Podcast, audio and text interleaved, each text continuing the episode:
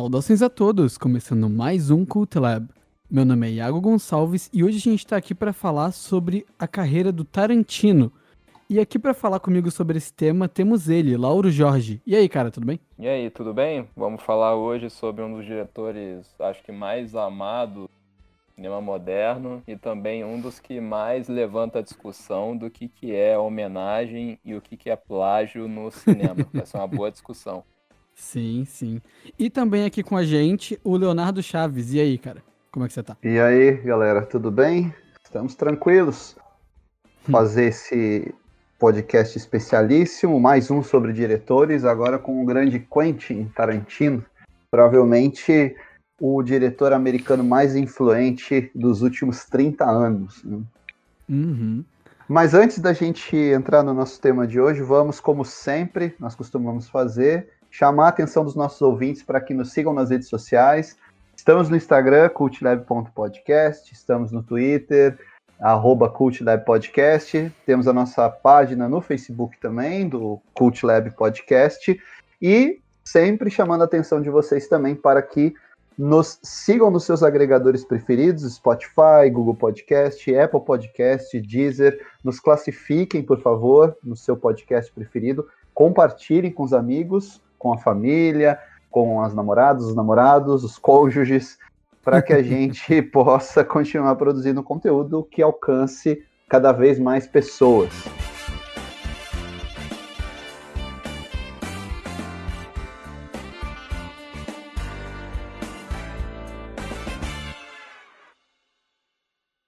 E em Paris pode comprar uma cerveja no McDonald's.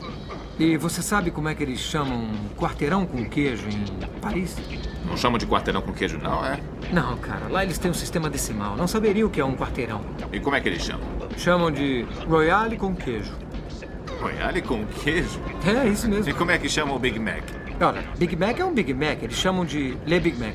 Le Big Mac. e como é que chamam o hamburgão? Eu sei lá, não comi hambúrguer lá.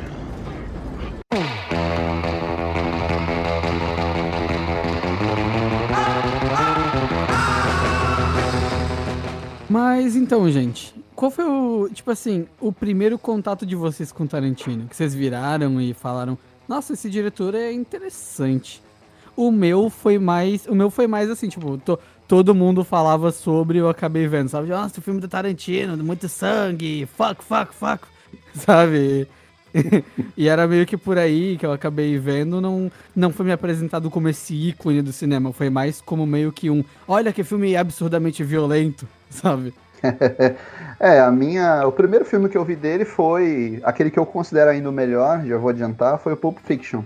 Eu não tive a oportunidade de ver no cinema na época, e ele, ele era um filme que já vinha muito badalado do Festival de Cannes até estrear no Brasil, né? Ele já vinha ali colecionando alguns prêmios, vários elogios. É o segundo filme do Tarantino. Imposto E- de violência.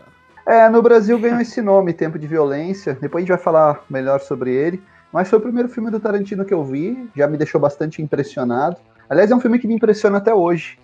É um filme que criou uma, uma escola de, inspira, de, de cineastas inspirados no Tarantino e também de muitos imitadores, né?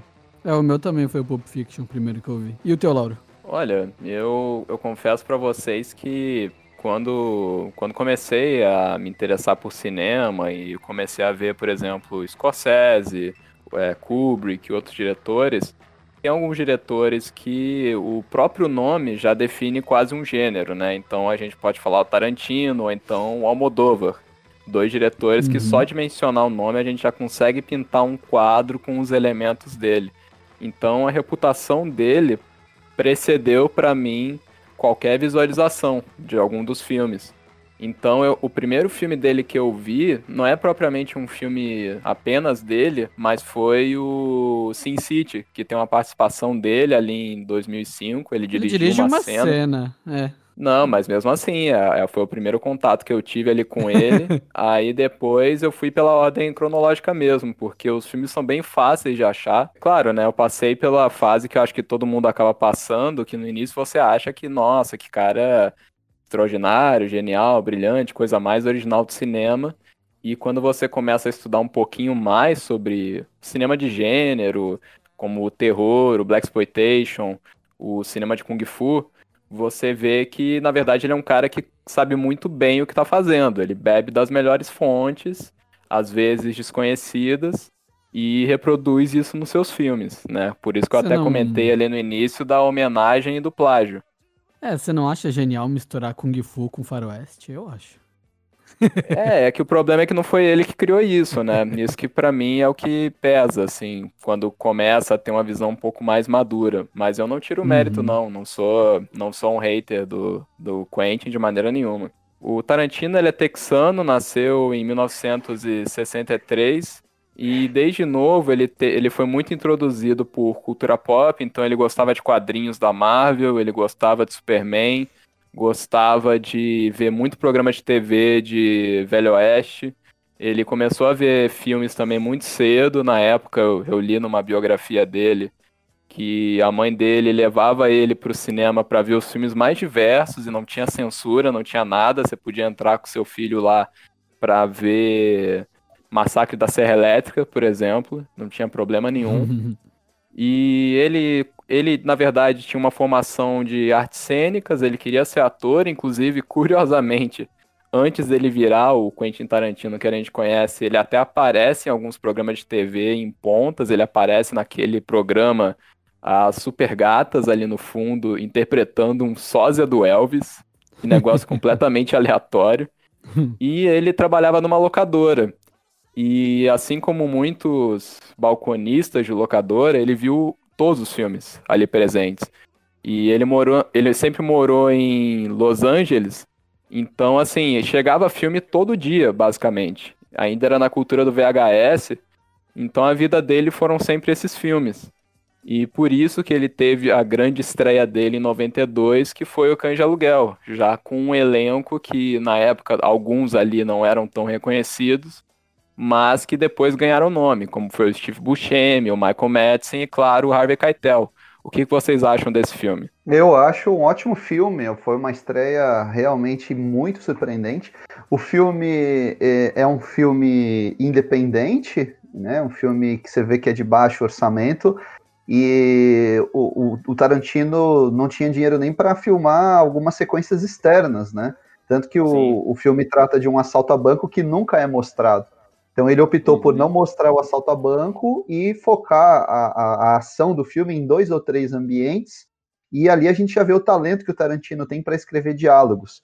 O diálogo de abertura, que, em que ele mesmo vai falando sobre aquela música da Madonna, né? Ele vai apresentando uma interpretação muito especial sobre a música da Madonna Like a Até, Virgin. até, até ela fala que não tem nada a ver, né? Que é sobre amor. Ela depois deu uma, uma resposta assim pra ele e tal. Não tem, Ah, na- mas tem a nada a ver com visão, isso aí. a visão dele também fala sobre amor, não dá pra dizer que não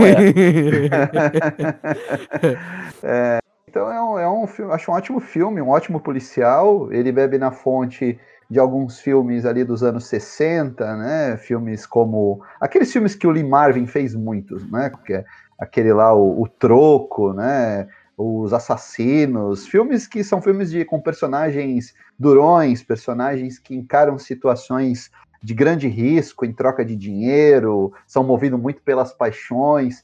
E o filme tem ali um, um- plot twist muito legal, que às vezes até a gente não vê chegando.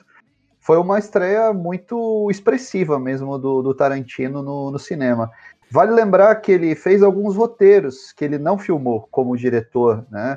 Muitas vezes, muitas vezes o pessoal não lembra, mas ele tem um filme que foi, foi um roteiro que foi dirigido pelo Tony Scott, né? Que no em inglês chama True Romance, né? No Brasil chamou Amor a Amor é Queima-Roupa. queima-roupa. Isso. Isso. E já tem um grande elenco. O filme tem o Christian Slater, tem a Patricia Arquette, tem o Brad Pitt, o Gary Oldman, é O um James Gandolfini. James Gandolfini, que depois ficaria famoso nos Sopranos. Então é um, é um filme bem legal também, é um roteiro que tem a cara do Tarantino. Ele fez também um. eu- não sei se ele chegou a escrever o roteiro todo, né? Mas o plot ali do Assassinos por Natureza tem um pouco a, a mão dele, não é, Laura? Confere? Isso, o argumento original era é do Tarantino, mas o Oliver Stone ele gosta de deixar a influência dele bem clara, então ele reescreveu o roteiro e O até Tarantino, o próprio... o Tarantino processou o Oliver Stone, não processou por causa desse filme, porque ele mudou demais. É, pro- processou, mas assim, é, cada um ali, o Tarantino até, ele foi pago, sabe? Não tem, pra mim não tem nenhum litígio ali muito evidente, tanto que depois, quando lançaram boxes em Blu-ray de, ah, coleção Quentin Tarantino, eles até incluem o, o True Romance, porque o Tarantino diz que aquilo ali era mesmo a visão dele, mas ele não inclui o Assassinos por Natureza. É muito Uhum. mais um filme do Oliver Stone do que dele. Mas mesmo assim, eu acho interessante que se você for ver os dois filmes, parece que um é uma versão mais rascunhada do outro, porque os dois são um casal que se envolve em confrontos com a polícia, ambos têm uma coisa meio de serial killer, assassino em série. Então eu acho que os dois foram duas variantes de um mesmo roteiro, sabe? É, uma- eu, eu imagino que o, o Oliver Stone tenha mexido bastante, porque o Stone também começou como roteirista, né? Também Sim. começou escrevendo roteiros, Expresso da Meia-Noite, Scarface, Conan, até ele estrear como diretor. Então, imagino que o roteiro tenha sido muito, muito mexido mesmo. Sabe que eu vi uma entrevista com Gary Oldman há alguns anos, e ele conta que um dos papéis preferidos dele é o do True Romance. É um filme Ah, que que é maravilhoso, né? É, é muito. E é, e é legal que eu vi, eu vi essa entrevista também. Ele fala que toda aquela dinâmica que ele faz com a luminária, eles fizeram ali de improviso no set. Então, assim, é muito legal que ele interage e tudo. Mas eu queria só fazer um, abrir duas curiosidades. É, o Tarantino veio em 92 para a Mostra de São Paulo, junto com o Robert Rodrigues, para mostrar o Cães de Aluguel. Então eles estiveram aqui e até se você for ver entrevistas recentes dele, quando ele veio pelo Hateful Eight e outros, e outros filmes também, ele sempre comenta que uma das primeiras vezes que ele viu uma plateia reagindo ao, ao Cães de Aluguel foi São Paulo. E todo mundo ficou horrorizado com a cena da orelha, né? Que é uma cena muito boa. E a outra curiosidade que eu queria trazer é que o Tarantino também se baseou, né? A gente usa aquele se baseou sorrindo, olhando para a câmera, é, num filme chinês chamado City on Fire, que também é a mesma temática, um assalto a banco com alguns assassinos que utilizam é, nomes, codinomes de cores. Mas não tem nada a ver. Eles se vestem de terno e óculos escuros também. Tem um. O plot é igualzinho, mas não tem nada a ver. Não é plágio nem nada. City on Fire, depois procure, é um filme bom. Ele, ele até. Ele, eu achei até a comparação que eu faria seria quase o remake que o Scorsese fez dos Infiltrados com o Conflitos Internos. Os Infiltrados é baseado na trilogia, né, Lauro? É uma trilogia de filmes chineses, não é? Isso, é a trilogia Conflitos Internos, que também foram lançados bem próximos ali do, do lançamento dos Infiltrados. E esse filme chinês, o City on Fire, ele é de 87, ele tem aí um espaço de 5 anos entre o de Aluguel. Ah, sim.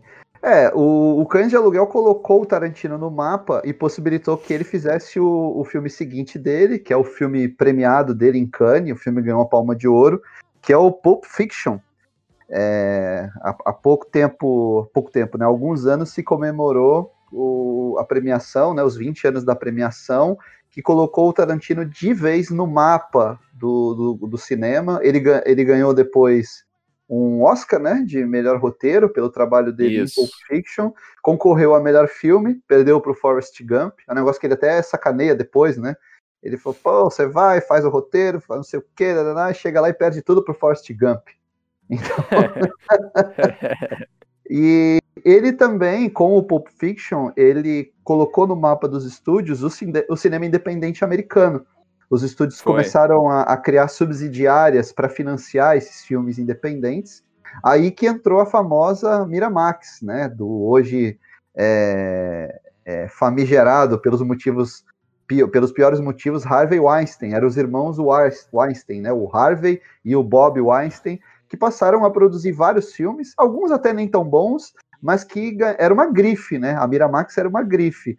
Filme de arte, entre aspas, filmes é, mais é, a- artísticos, mais bem trabalhados, que fugiam da estética dos blockbusters, era com a Miramax. É o filme de hipster.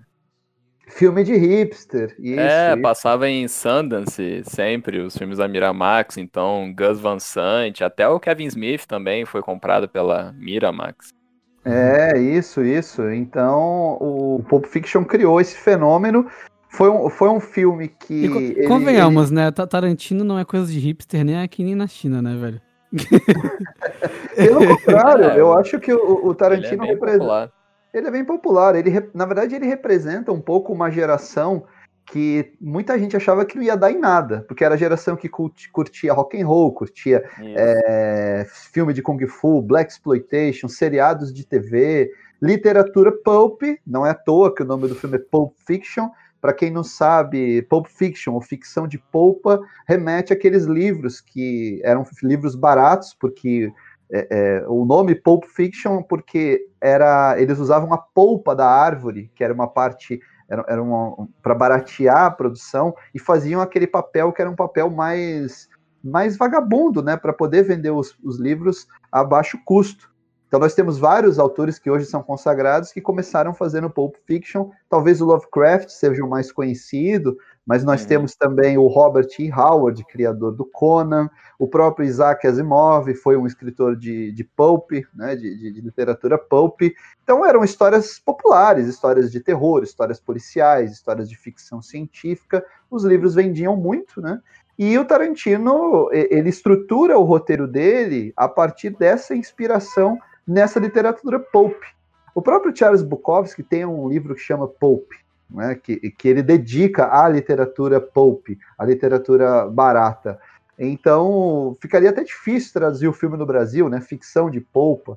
Eles tentaram ali um, um título mais ou menos condizente com algumas situações do filme, que são situações de, de violência, né? Eu, eu concordo com o Leonardo ali do início do programa. Também é o meu favorito dele, assim, é o que sempre que tá passando, então que alguém comenta, ah, vamos assistir Pulp Fiction, eu sempre topo, porque é um filme, filme delicioso mesmo de assistir, é um filme, as atuações são ótimas, acho que nenhum dos intérpretes ali jamais alcançou o mesmo brilhantismo depois.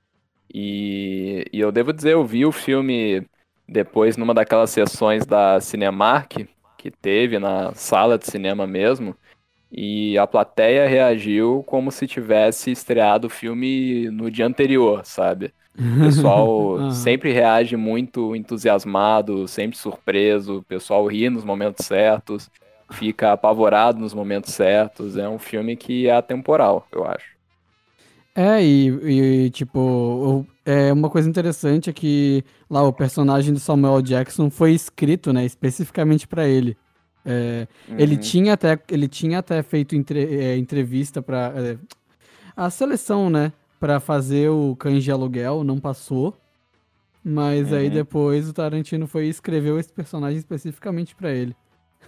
É, e o filme tem. tanto do personagem que nunca mais saiu dele, né? nunca mais. Até hoje ele tá nesse aí. Motherfucker! Motherfucker. English, do you speak? Inclusive eu tenho, eu ganhei do meu querido amigo que deve estar ouvindo, o Rodrigo. Eu ganhei de aniversário dele faz alguns anos. Eu ganhei a carteira do Bad Motherfucker. Eu uso até hoje. É sempre um choque quando eu vou ter que passar algum documento em algum órgão do governo e eu saco essa carteira, todo mundo fica olhando. Bem legal. É, o filme tem muitas sequências antológicas, muito diálogo, muitos diálogos que penetraram na, na cultura pop dali em diante e nunca mais saíram, né, cara? A famosa sequência no carro, em que eles estão discutindo sobre como que se chama o quarteirão com queijo na França, né? É, aí tem a, a cena lá do Zed, né, da curra do, do, do Zed, Aham. tem o, o Ving Rhames, o Bruce Willis, né?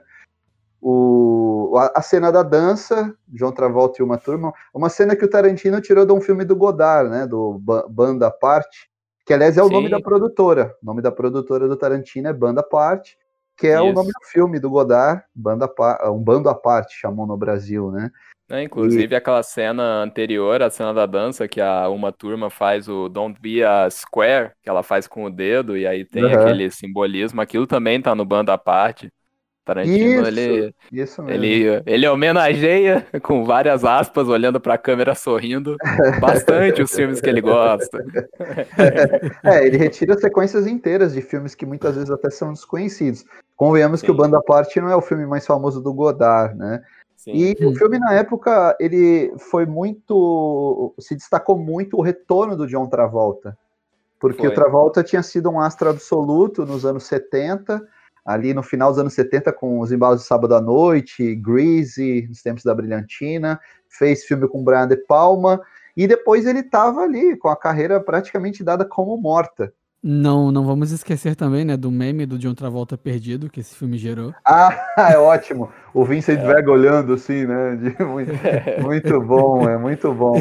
É, o, o Travolta teve o grande retorno dele nesse filme. Eu acho que John Travolta e Robert Downey Jr. são os dois ca- maiores casos de, de retornos em Hollywood, né? Hollywood não é muito generosa com os astros que fracassam, mas no caso dele se abriu uma exceção. O Travolta É, tava Hol- Holly- Hollywood, é fa- Hollywood é famosa por passar pano pra ator que faz merda, né? Mas pra galera que fracassa, assim, pra ator Que, é, que é cancelado, né? Vamos dizer assim. Isso, isso, isso. O ca- Agora o cara- o fracasso. Eu, eu tô, eu, tô, eu tô esperando o Kevin Space fazer alguma coisa. É.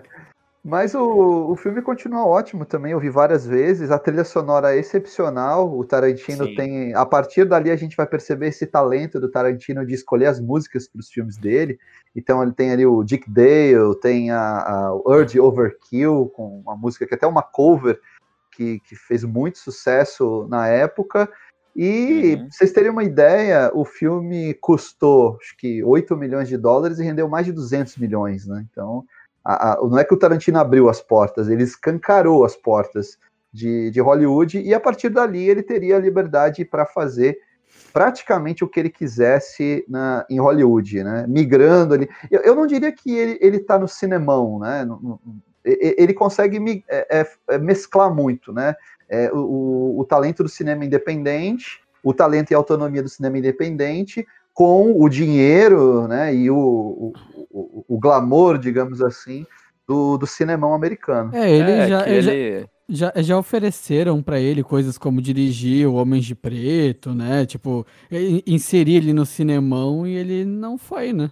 É, ele É, nunca ele- atua como diretor, diretor sob contrato, né? Ele nunca faz isso. É, ele, ele sempre conseguiu o melhor dos dois mundos, né? Porque a tendência desses diretores independentes é ficar ali com uma gama de atores pouco conhecida, mas não é o caso dele. Ele ficou, ele ficou praticamente 20 anos com a mesma produtora e os atores mais, mais badalados do cinema vinham querer trabalhar com ele.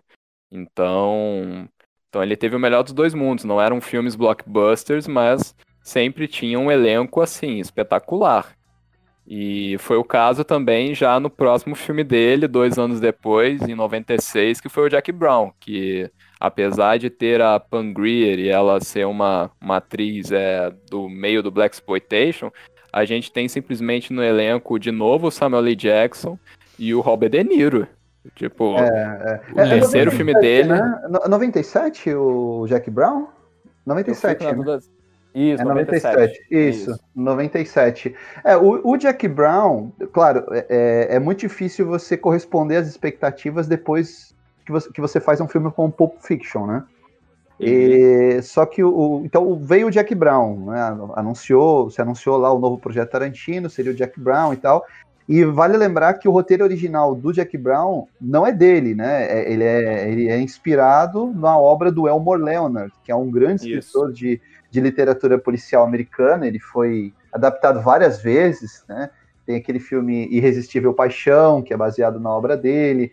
Tem o Get Shorty, né, que, aquele com John Isso. Travolta, que no Brasil chamou o nome do jogo, que também é baseado na obra dele. E aí caiu na mão do Tarantino esse roteiro de Jack Brown, só que ele fez uma coisa diferente, né? Ele, ele, ele colocou a, a pegada dele. Você vê que tem o estilo do, do Tarantino. Eu gosto muito desse filme também. Eu acho excelente. Eu acho que é o roteiro mais maduro dele. Eu acho que é um roteiro sem aquela aquela coisa que fica berrando pra câmera, cultura pop. Eu acho que tem personagens maduros, são, são personagens que até estão. Eles estão adentrando a meia-idade, né? Então você vê que as ambições são diferentes. Eu acho um filme excelente, assim. É uma pena que o pessoal mais jovem não gosta muito dele, porque o pessoal fica justamente buscando aquela violência que explode o tempo todo, aqueles diálogos que são English motherfucker, do you speak it? Sabe? Uhum. E eles pedem as sutilezas do roteiro, que o roteiro é, sério, é muito afiado. Muito, muito afiado. E é, É, uma pena é que não fez o filme. É, ele, não, ele não fez o que ele deveria na bilheteria. O pessoal tava esperando uma explosão que nem o Pulp Fiction, mas eles receberam um filme muito refinado. Eu vou, eu vou dar um exemplo pra vocês do que a galera espera do, do Tarantino. Sabe no Hateful Wait? Eu fui ver no cinema. E o filme Hum. é, é Dialogue the Movie, né? É, é. E- é. E aí os, os caras conversam, conversam, É, conversam. fala, fala, E fala. aí, e aí, quando explode a primeira cabeça, eu vi um cara lá atrás da sala de cinema falando: Isso é Tarantino, filha da puta! eu É, juro que isso aconteceu. Tem sempre, tem sempre um imbecil no. é, esse que é o problema do Tarantino, ele atrai muito burro, assim. Esse que. É, o, cara, o cara que gosta de ver, assim, é, ele, ele gosta de ver aquele. Ah, melhores headshots no YouTube de É, é isso aí, isso, isso. O cara, o cara quer ver só sequências de, de violência. É, É. Eu, eu sempre, quando a gente fala de um cineasta, eu gosto também de destacar que, como o cinema é uma arte colaborativa, esse cineasta, o grande cineasta, ele tem uma equipe muito competente também. No caso do Tarantino, ele tinha, tinha porque infelizmente ela faleceu, a Sally Mank, que era a Sim, montadora nossa, dos filmes dele, né? Mulher Verdade. fantástica, Excelente foi- lembrança. é, ela foi indicada ao Oscar pela montagem do Pulp Fiction, que é absolutamente genial. Ela foi indicada também pelo Bastardos Inglórios, né? É, Ela, O último ela, trabalho ela é dela, né? O último trabalho, é, ela faleceu jovem, né? 56 anos. E Foi. até muitos críticos apontam que depois que a Sally Mank é, faleceu, a gente vai ter esse Tarantino mais megalomaníaco, com filmes de três horas, né? Com, com coisa que você vê que dava para ter cortado, como acontece nos filmes mais recentes, no caso do. São filmes que você passa a sentir mais o tempo, né? Você, você sente a, a, a longa-metragem do, do, do, filme, o que não acontecia em Pulp Fiction, né? Que ele conseguia te Sim. contar várias histórias com muitos diálogos sem que você perdesse o, o, interesse. Eu acho que os Oito Odiados, por exemplo, sofre com isso. Ele poderia ter uns 40 minutos a menos. É, A Sally, a Sally Pô. Mankin, inclusive, eu acho que vale a pena falar que Hum. por ela ser uma, uma editora old school, ela ficava mesmo ali numa sala fechada, sozinha, montando o filme. Então o Tarantino, para tirar um pouco essa solidão dela, ele sempre pedia para os atores no final ou no início da tomada, eles olharem para a câmera e mandarem um Oi, Sally, tudo bem? E tem a compilação, tem a compilação disso no YouTube, é muito, é muito legal, assim, porque você vê que o você vê que o Tarantino falou com os caras, ó, gente, a Sally tá lá, ela que faz esse filme acontecer, vamos mandar um oi pra ela. É muito legal, tem uma compilação disso legal. no YouTube. E, e tem até o Christoph Waltz no, no Bastardos Inglórios mandando em alemão pra ela. Figura, né? É, quem já, já acompanhou os making-off dos filmes e vê que o Tarantino é sempre um cara muito empolgado no set, né? Pelo menos é o que aparece no, no- Aham. nos making-off, que ele fala, é, vamos filmar não sei o quê, por quê? Porque nós amamos cinema. Aí toda a equipe tem que, tem que falar, né? É, mas o, o Jack Brown, eu, eu- é aquela coisa, apesar de ser um grande filme, ele não estourou, como muita gente esperava. Então, aí já fica aquela coisa, tá, o cara, ele foi um, um one hit wonder ou é um, um talento que vai efetivamente se consolidar nos próximos anos? E aí o Tarantino embarcou num projeto que, que é um projeto que ele, ele acabou se enrolando, né, para a gente usar a palavra certa, filmou demais, filmou demais o Kill Bill e acabou tendo que optar por lançar o filme em dois volumes, né? Então o, o filme é, na, na sequência ele, ele lança o Kill Bill, que já é de 2003, né? Ele demo- demorou seis anos, é um espaço bem considerável para um cineasta do porte dele para lançar o seu Isso. novo projeto. E a gente teve na sequência Kill Bill volume 1 e Kill Bill volume 2. É, o Kill Bill é a grande homenagem dele ao cinema de gênero que a gente comentou. Tem elementos do Kung Fu, tem elementos de western, mas principalmente ali as produções dos anos 60 e 70, feitas tanto no Japão quanto na China. E é um filme que eu acho que sustenta muito pelas qualidades técnicas. Sim, sabe, sabe o que eu acho engraçado? Quando as pessoas viram e falam assim, ó. Ah, nossa, a roupa amarela do Kill Bill. Aí eu olho e falo, é, do Kill Bill. Não, é. pior, cara, é- o buraco é mais embaixo, porque rece- acho que uns 5 anos atrás a Versátil lançou em DVD um box chamado é, Lady Snowblood. Aí eu, ué, que, que box que é esse? São dois filmes, volume 1 e volume 2, que é exatamente a mesma história do Kill Bill, só que basicamente a protagonista é a Oren Shi, sabe? Que é a Lucy Liu. Cara, Uhum. é igualzinho. a- é como se fosse o mesmo filme, só que a protagonista é a vilã. É. Aí eu vi isso aí, eu também, de novo, rolou aquele banho de água fria. Eu falei, ah, tá certo, seu Tarantino. Ah, mas Tá eu- isso certo. aí, no, no cinema nada se cria, né, cara? Se você, esses tempos eu tava vendo uma, ma- acho que era uma matéria no YouTube mesmo sobre o Kubrick. Toda a sequência do Iluminado, o Kubrick tirou de um filme mudo lá, que era É, o- da Carru- Carruagem Fantasma, né? É, a carruagem fantasma, ele tirou dali. O, o, o problema, a questão não é o plágio, às vezes o pessoal não entende. Ah, o cara tá plagiando. Uma coisa é você pegar e copiar. Você faz, por exemplo, um remake mal feito. Né? Outra Sim. coisa é você pegar uma sequência de um filme, às vezes, que não tem nada a ver, e você é, é- é colocar, dar o seu toque aquilo ali. Né? Você, ó, agora eu vou pegar isso aqui, eu gosto muito disso, eu vou dar o meu toque aqui. Né? Vou, vou mostrar como, como, como que eu enxergo, como que isso pode funcionar para o meu filme. O, o De Palma faz isso também. Os cineastas que são cinéfilos, que é o caso do Tarantino, do De Palma, do Scorsese, ou mesmo do Spielberg, eles fazem isso, né? Eles vão buscar uma Uhum. inspiração aqui e ali e colocam a, a, a perspectiva deles, né? O De Palma, a sequência do Missão Impossível, ela foi quase toda tirada lá do Top Cap, que é um filme de suspense dirigido pelos júris da Sun lá nos anos 60, que tem o Peter Ustinov, o Maximilian Não, o que, Schell. o que dizer da sequência da escadaria dos Intocáveis. Exato, que o coisa tirou do, do Eisenstein, né? Então, isso, eu, acho, eu acho bem, bem normal, desde que seja bem feito, claro. O, outra coisa que inspirou que o Bill também, e eu tenho, eu tenho esse, esse mangá, é o Yuki. Yuki, Ah, Vingança sim. na Neve. É um mangá Takashi também. ó. É, o Ah, não, Takashi não. filmou, né? O, não, esse é um mangá. Filmou, né? É, o, o Não, mas Takashi ele- filmou esse. Eu tô, eu acho que eu tô confundido, que eu lembro que teve algum diretor que fez a adaptação, mas eu não lembro se foi o Takashi Miike. Ah, que adaptaram o mangá, né? Isso. Eu, eu tenho esse mangá, já li há vários anos, e o Tarantino tirou bastante coisa dali, né? Até vou conferir depois se tem essa adaptação do Takashi Miike. Esse é outro diretor que Inclusive- a gente pode também falar futuramente. Diga. Inclusive, aquela, aquela sequência animada do, do filme é muito maneira, né, velho? Que é, É, é muito é, é muito massa. Ah, aquilo ali é sensacional. Eu adoro o, o adoro que o Bill, cara. Pô, eu acho, pessoal ficou na época ficou aquela briga, ah, o volume 2 é melhor que o primeiro. Eu acho os dois excelentes, a gente tem que ver os dois juntos. É, e é o primeiro filme do Tarantino que realmente ele escracha, ele joga na sua cara as influências pop dele. Tem diálogo sobre super-homem, tem uma turma vestindo a roupa do Bruce Lee, que ele usa no Jogo da Morte. Ele tem usa a- a música do Besouro Verde. Então é o primeiro que ele, ele, ele joga na sua cara a- aquilo ali.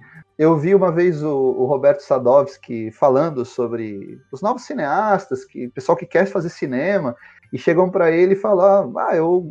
Ele pergunta qual cineasta que você mais gosta? Pô, eu adoro Tarantino. Lá e é legal, e, e, e você gosta de filme de guerra? Não. Você gosta de filme de prisão? Não. Você gosta de filme de Kung Fu? Não, é, mas ele gosta disso. Esse é, o É, que papo. esse é o filme que ele curte, né? Então esse é o que ele, ele joga na sua cara. A Uma Turma tá é, sensacional, né, cara? Acho que é o grande papel da, da carreira dela. Ela tá ótima no filme. Sim. Nunca imaginei que ela funcionaria como até como heroína de ação mesmo. Ela nunca tinha feito isso antes, que eu me lembre, né? Tinha ali o Batman e Robin, Vingadores, aqueles filmes lá Sim. que acabaram não dando muito certo. Mas ali ela arrebenta, o elenco todo é muito bom. Faz uma homenagem, inclusive, à série Kung Fu, porque ele traz o David Carradine como Bill. Né? Uhum. E tem o Michael Madsen, toda a turma dele tá ali, né? E o retorno da Daryl Hannah, que, que também estava meio no, no. Tava ali, né? Com a carreira meio em baixa, e o Tarantino foi e trouxe a, a Daryl Hannah de volta. Eu acho muito bom que o Bill. O próximo que a gente vai fazer menção, então, a gente vai dar um salto para até 2007, né? Que é o A Ah. Prova de Morte, que foi É. um projeto dele com o Robert Rodrigues. Cada um deles ia fazer um filme para uma sessão dupla para homenagear a sessão, as sessões Grindhouse dos Estados Unidos. Só que falhou miseravelmente. Não o filme, mas assim, a experiência em si foi um fracasso de bilheteria retumbante, a galera não entendeu, eles viram que, que realmente era uma coisa muito de nicho, e chegou ao ponto é, do que, que acontecia, você pagava um ingresso para ver os dois filmes, e o Tarantino foi em todas as estreias do filme, dos filmes no planeta, então ele foi até Londres, por exemplo, para assistir a estreia com o Edgar Wright, o Edgar Wright conta hoje que eles foram na sessão e tinha, tinha assim, 15 pessoas, Nossa, sabe? Um Ô, negócio ô, assim Laura, muito só- doido. só parece o nosso podcast. Só, só Eu acho que o nosso pro- podcast tem mais. Tem mais, tem mais. Conta para os nossos ouvintes aí, Lauro, é, o que, que é o Grindhouse, né? Só para o pessoal entender. o que Claro. que é isso. O cinema Grindhouse era um cinema feito a toque de caixa, com pouquíssima grana, filmes com uma, como eu posso dizer, eles eram muito, tinham muita violência, muito sexo, muita mulher pelada, muito, muita trecheira, então filmes de zumbi, filmes, aqueles filmes que assim, ah, fulana perdeu o seu olho, agora ela vai atrás de vingança. Mulher do tapa-olho de caveira. Era tipo isso, assim. Filmes de carro, filmes de velocidade. Eram todos esses filmes que eles não tinham uma grande circulação, então eles passavam em sessões duplas, até quádruplas, em sessões de cinema que custavam um dólar.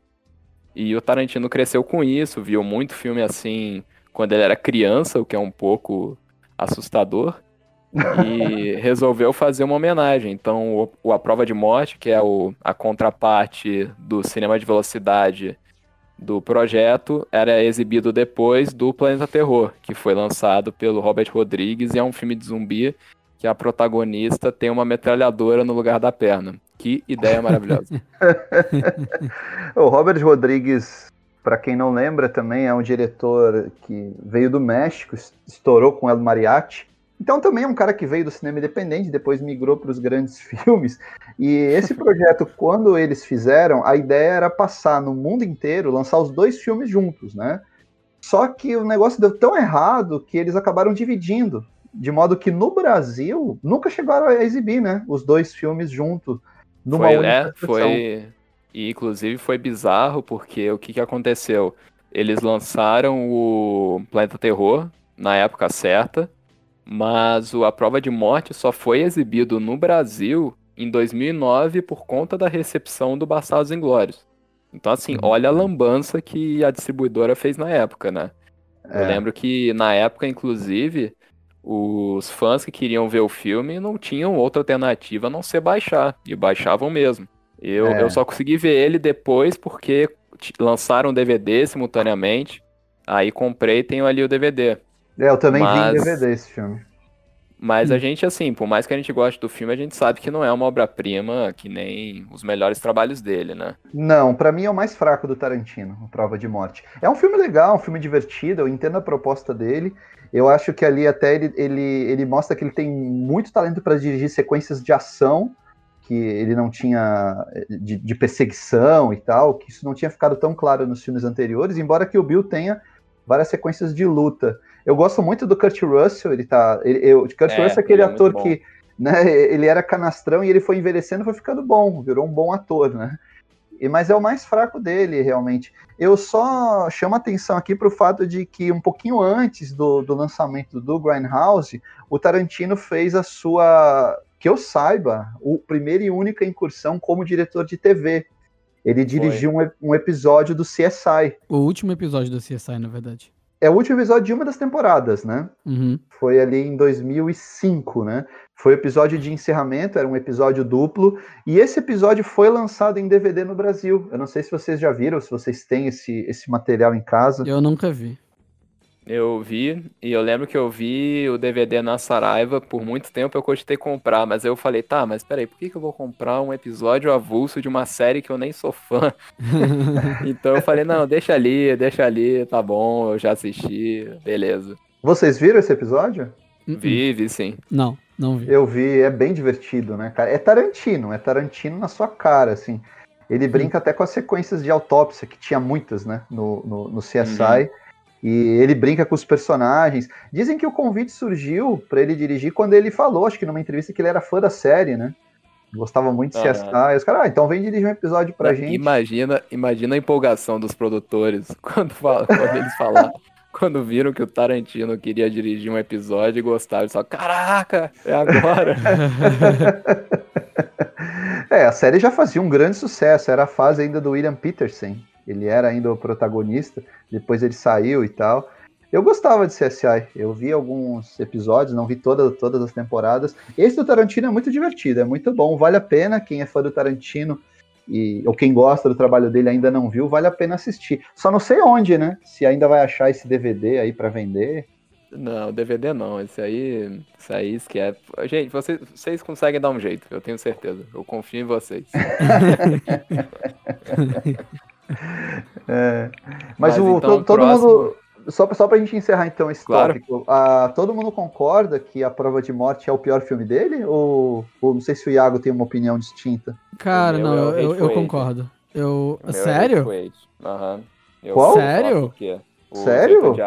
Aham. Ah, Pra então. é e- Vai ter Ó, porrada Não, no mas eu. É. Agua- aguardem, até o final vai ter porrada. Legal, gente. É, Isso aí. Ouçam, ouçam até o final, hein? Engajamento. Eu já tô puxando a Hattori Hanzo aqui. Não, mas Vamos- eu depois eu falo, eu já, eu já tava preparado pra isso. Eu sabia que ia acontecer esse momento. Não, mas, não, mas eu, eu acho o filme. Eu não gosto muito do filme também, não. Não acho. Eu não acho nenhum filme ok, sabe? Eu realmente não gostei quando eu vi. Achei meio tipo.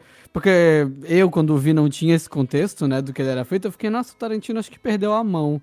Sabe? Foi a sensação que eu tive quando eu vi. Eu não sabia desse, desse contexto aí de que tinha que passar os dois juntos, que era uma referência a isso não sei o quê. E aí eu, quando eu vi esse filme na época, eu fiquei meio tipo. Hum, acho, acho que. Acho que o cara perdeu a mão. Acho que. É aquele, né? Ficou comercial. É isso, ele quer vender o que ele tá. O que ele mais faz, que é violência e. É, É, sabe? é. Foi a sensação que me deu porque eu não tinha esse contexto. Então eu, o- eu não, o- eu não fala, tenho uma boa, eu não tenho uma boa memória com esse filme, não, assim. Mas faz tempo que eu não vejo. Ô, Iago, a mão ele pode até perder agora, os pés. É o filme inteiro. É, devia se chamar Pé o filme. Pé na estrada, devia se chamar o filme. É, eu acho Inclu- que todo mundo já sabe que o Tarantino tem esse fetiche por pés, né? Todo Falando- filme tem que ter um close de pé. Falando em pé na estrada, ele deve ter ficado, né? Ele deve ter ficado bem ali com o pé da Salma Hayek lá.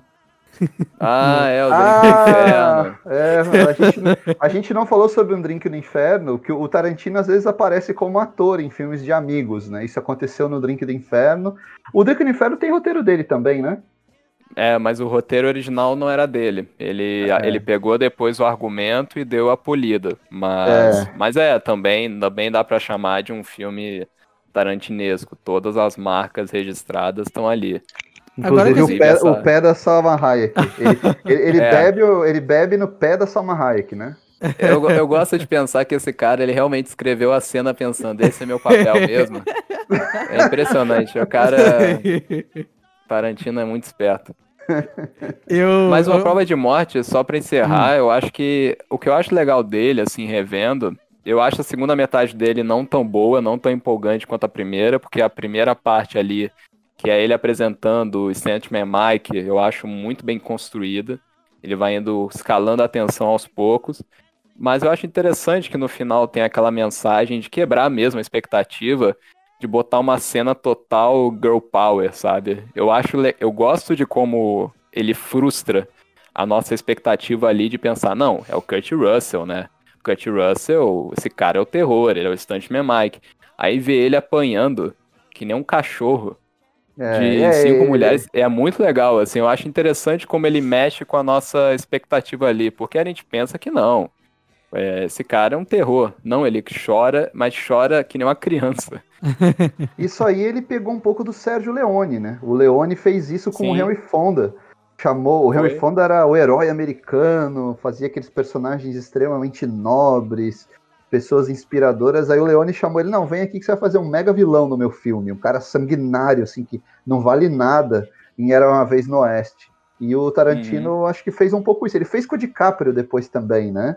Mas aí me parece que ficou muito claro. Ele falou: ah, vou pegar o Kurt Russell e vou desconstruir.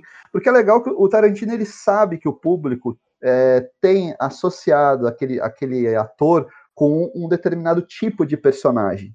Ah, você vai no cinema para ver, sei lá, o, o Tom Cruise, você vai ver o Tom Cruise correndo, né? Que ele sempre tem que correr, mas você vai ver o Tom Cruise É. sendo Tom Cruise, né? Fazendo Salvando o ali- mundo. salvando o mundo e tal. Aí você coloca o cara, sei lá, como um mega bandido, né? Um, um- um sujeito asqueroso, que é o que o Tarantino fez com, com o Kurt Russell, você quebra a expectativa do, do espectador e você ganha pontos com ele, né? Então Sim. ele, ele, fez, ele fez isso com o Kurt Russell. Mas o filme realmente não, não agradou, não, não, não teve uma, uma boa recepção, e aí o Tarantino partiu para um outro projeto que foi o filme seguinte dele, que aí sim, esse é um filme muito celebrado, a crítica adora, os fãs adoram, muita gente reputa como o melhor filme da carreira do Tarantino, que é o Bastardos Inglórios, né? Eu entendo Uhum. perfeitamente quem fala que é o melhor filme dele, porque a minha experiência com esse filme foi muito diferente, porque na época teve uma editora que resolveu lançar, com o lançamento do filme, o roteiro original do Bastardos. E eu tive a oportunidade de comprar esse, essa edição do roteiro e eu li o roteiro antes de ver o filme. E, cara, é impressionante como esse cara, esse cara escreve bem, de verdade. Ele escreve maravilhosamente bem, os diálogos estão ali, todas toda a sequência do bar, cara. Eu lembro que eu li aquilo e eu fiquei pasmo, porque de verdade, enquanto eu lia, eu sentia a mesma tensão que era quando eu tava vendo o filme. E vocês podem não lembrar, gente, mas a sequência do bar, que é até tem um negócio do 3 alemão e o 3 americano, ela tem 40 minutos de duração e a gente não sente esses 40 minutos. É, Então, Sa- Sally e Menke, só né, tem- cara? É, Não, e só tem personagem icônico, gente. Tem o Hans Landa, tem o Aldo Raine, tem o Bear Jew, tem vários. E, e, cara, tem, tem, tantas, tem tantas falas memoráveis, tantas quanto Pulp Fiction.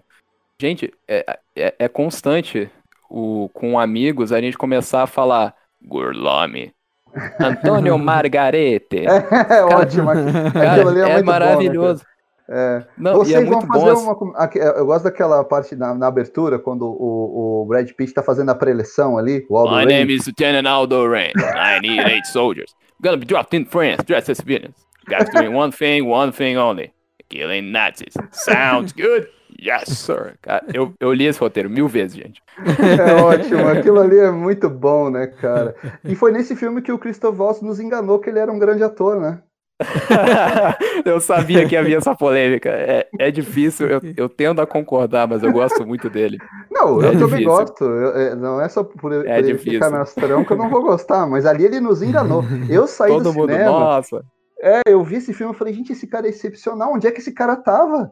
O cara era, era acho que o primeiro papel dele no cinema, sei lá, era uma, uma estreia absurda. O cara com diálogo em inglês, em alemão, em italiano, fazendo aquele Francês, personagem é. francês. O cara é extremamente sarcástico, maldoso. Tanto que o filme saiu, todo mundo falou, o Oscar de coadjuvante é desse cara, não precisa nem. nem, nem Não, ele, ele levou Já- todos os prêmios de coadjuvante, todos. Desde Cannes, ele só foi assim, passando a mão, sabe? Levando. tá, tá, tá. Ele pegou é, todos. cara, sensacional, assim. Foi uma estreia, sei lá, como foi a do Hans Gruber no Duro de Matar, né? Que era um cara mais velho. Você fala, caramba, onde é que tava esse ator, cara? O primeiro filme dele é logo Hans- ele faz logo Hans Gruber. Coincidentemente, os dois nomes Hans, né? Hans Landa e, e Hans Gruber. Nossa, Leonardo, inclusive, excelente comparação, viu? Cara, que de verdade, eu nunca tinha feito essa comparação e ela não poderia ser mais propícia. Pena É, que porque- o Alan Rickman não teve o mesmo prestígio de É. prêmios, né? Porque era outra época, mas é, é por aí mesmo. Eu concordo É. contigo. É, Uhum. o Alan Rickman, você pega lá, pô, você estreou o quê? No Duro de Matar fazendo Hans Gruber? Caramba! Aham. Uma coisa é você, sei lá, Drew Barrymore, que estreou criança. Ah, comecei a fazer filme desde criança, depois fui notado. Agora, você estreia já seu primeiro filme no cinema. Claro, ele já era um ator consagrado no teatro, um ator inglês muito talentoso. Mas aí o cara estreia assim, Duro de Matar, fazendo Hans Gruber, primeiro filme, pô. Então eu comparo muito as duas situações. Mas depois o Christoph Waltz foi só ladeira abaixo, né? Só fez papel ruim, assim. Sempre o mesmo papel, sempre o mesmo jeito. Então, realmente, ele, ele nos enganou. Ele- Não, mas aí- isso. eu tô que nem o meme do pica-pau, como é? Como é o meme do, do pica-pau que tem na. Fui tapeado? Ah, tá. Não, mas é- isso não impediu ele de ganhar dois Oscars de melhor ator coadjuvante em dois projetos do Tarantino. Isso que eu acho a ma- a maior loucura. Ele fez dois Loucura. papéis, É. E os dois iguais. o- os dois iguais, os dois É. iguais. Mas Mas o ele- Bastardos é ele- excepcional. Ele fez tipo o Guy Ritchie, né? É, tipo Guy Ritchie. É verdade. Boa comparação. Mas eu curto muito Bastardos. Eu acho que é meu top 3 do Tarantino. Eu acho excelente o filme. Aquela sacada de recontar a história, né, cara? Que, pô, pegou todo mundo de Uhum. surpresa quando começa a matar todos os chefes da, da SS ali, mata o Hitler, mata o Goebbels e, e taca fogo em tudo.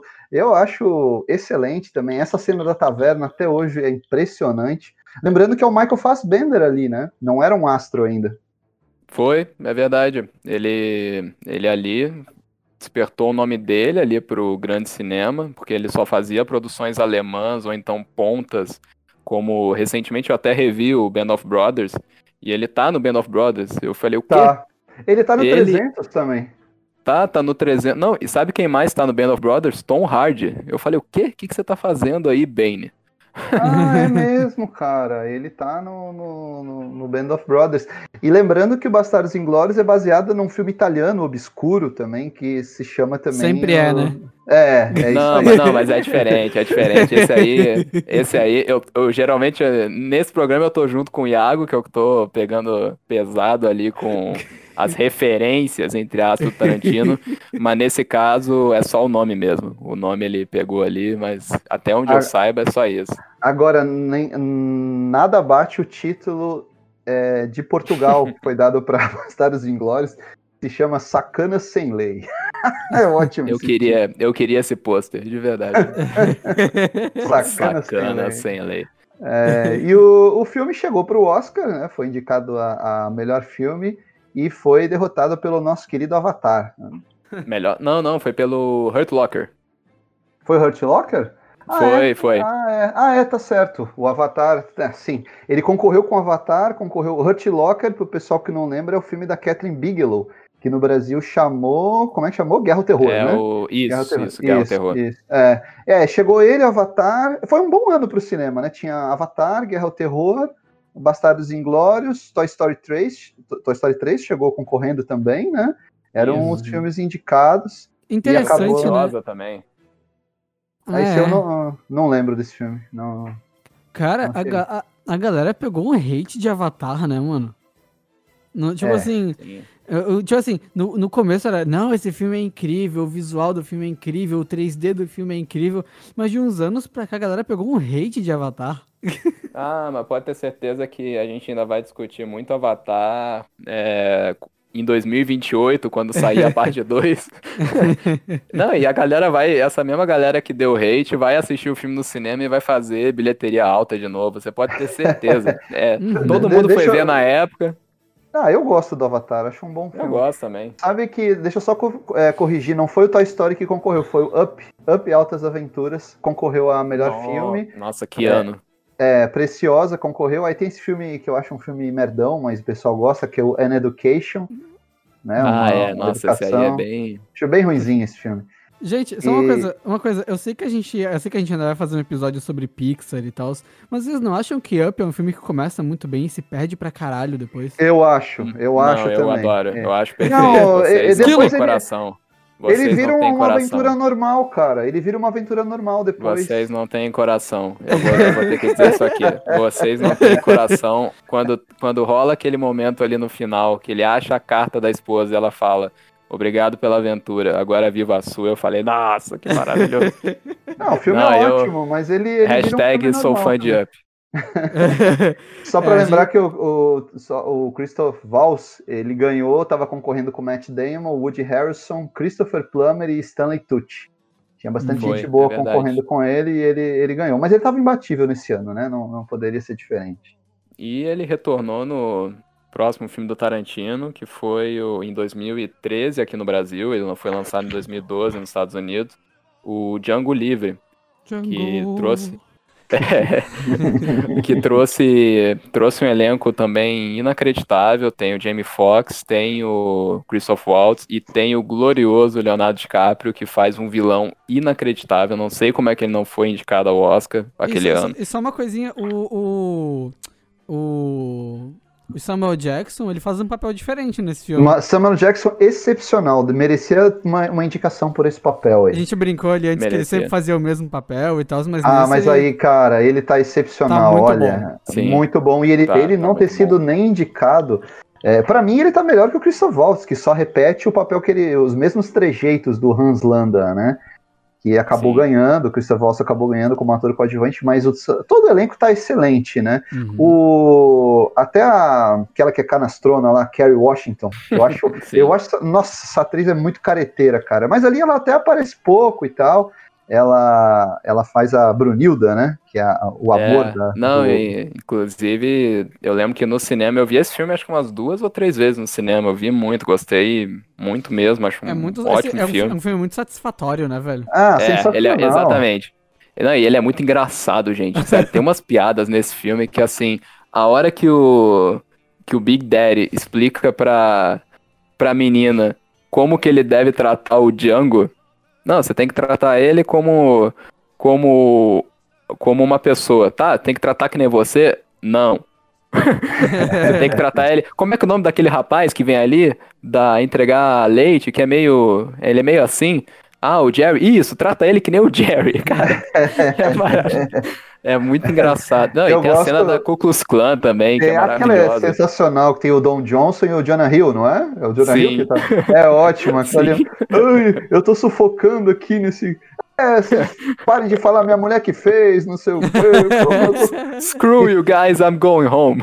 Não, e é ótimo quando o, o, o, o Christoph Waltz convida ele pra acompanhá-lo, né, como caçador de recompensa, e fala, então, você topa? Ele, o quê? Matar um monte de branco e ainda ser remunerado por isso? Tô dentro. E ele fala, vamos escolher a roupa, né, cara? Aí ele escolhe aquela roupa ali, bem, bem chamativa. É muito bom. E é um filme muito que, que misturou. é, é, ele fez um western exploitation, né, cara? É, porque ele, ele é um western no sul dos Estados Unidos, é um negócio muito diferente. A trilha já abre, acho que com Tom Jones, né? Ele toca já uma música que não é uma música de época, né? Toca uma música contemporânea, né? Música dos Não, anos ele toca, 70. ele toca até um rapzão do, do, como é que é o nome? Não, ele é um, é um mixtape do James Brown com um rapper recente, mas do Rick Ross, do Rick Ross, eu lembrei agora, que é aquele A Hundred Black Coffins. Mas, cara, é muito, é um filme que de verdade, eu acho, eu gosto muito de rever. Eu É tenho noção de filme. que ele, eu tenho noção que ele não é o roteiro mais refinado, até tem uns probleminhas ali de montagem, porque foi o primeiro filme do Tarantino sem a Sally Menken na edição, mas é um filme muito, muito satisfatório. A palavra que o Iago usou foi a melhor mesmo. E, pô, O- tem até umas linhas de diálogo que você, você para pra pensar e você vê que o Tarantino tava, tava com a cabeça no lugar legal, sabe? Tem a hora que o Christoph Waltz, ele conhece a Brunhilda e ele fala pra ela, eu acho que em inglês mesmo, ele fala pra ela, Brunhilda, você é digna de todas as lendas que te antecederam, porque tem todo o lance do nome Brunhilda ser do, do épico alemão, cara, sensacional. É ótimo, o filme ganhou dois Oscars, ganhou além Melhor do roteiro original, né? melhor roteiro original, o segundo para o Tarantino, e ele concorreu com o pessoal da pesada, né? Concorreu com Haneke pelo Amor, que é um filme excepcional também. O Amor acabou ganhando é, filme estrangeiro. Concorreu com Wes Anderson pelo Moonrise Kingdom, com o John Uhum. Gattins por Flight. Aquele, esse eu acho mais fraco, o filme do Zemeckis. E ele acabou ganhando, né? é, foi, digamos assim, que uma revanche, entre aspas, em cima do Mark Bowl. Mark Bowl tinha ganhado o melhor roteiro no, pelo Hurt Locker, né? O, a Guerra ao Terror. E agora estava Uhum. concorrendo com o Zero Dark Thirty, que é aquele filme que chamou no Brasil A Hora Mais Escura, né? filme também Sim. da Catherine Bigelow, e o Tarantino levou. E foi sacanagem ele ter sido indicado a melhor filme, né? Ele perdeu a vaga ali, né? Acabou não. Ah, não, ele foi indicado, né? Foi indicado a melhor filme. É, foi indicado, tava me, me esquecendo aqui. É, na verdade, muita gente achava que ele merecia como melhor filme, né? Porque quem ganhou no, no- naquele ano foi o Argo. Né? Foi, foi Hum, bem diferente. A academia distribuiu muitos prêmios, né? O, o Ang Lee ganhou pela Vida de Pi como diretor, o Ah, Argo é, ganhou o melhor filme. é, agora, agora Jennifer gosto Lawrence, amargo, né?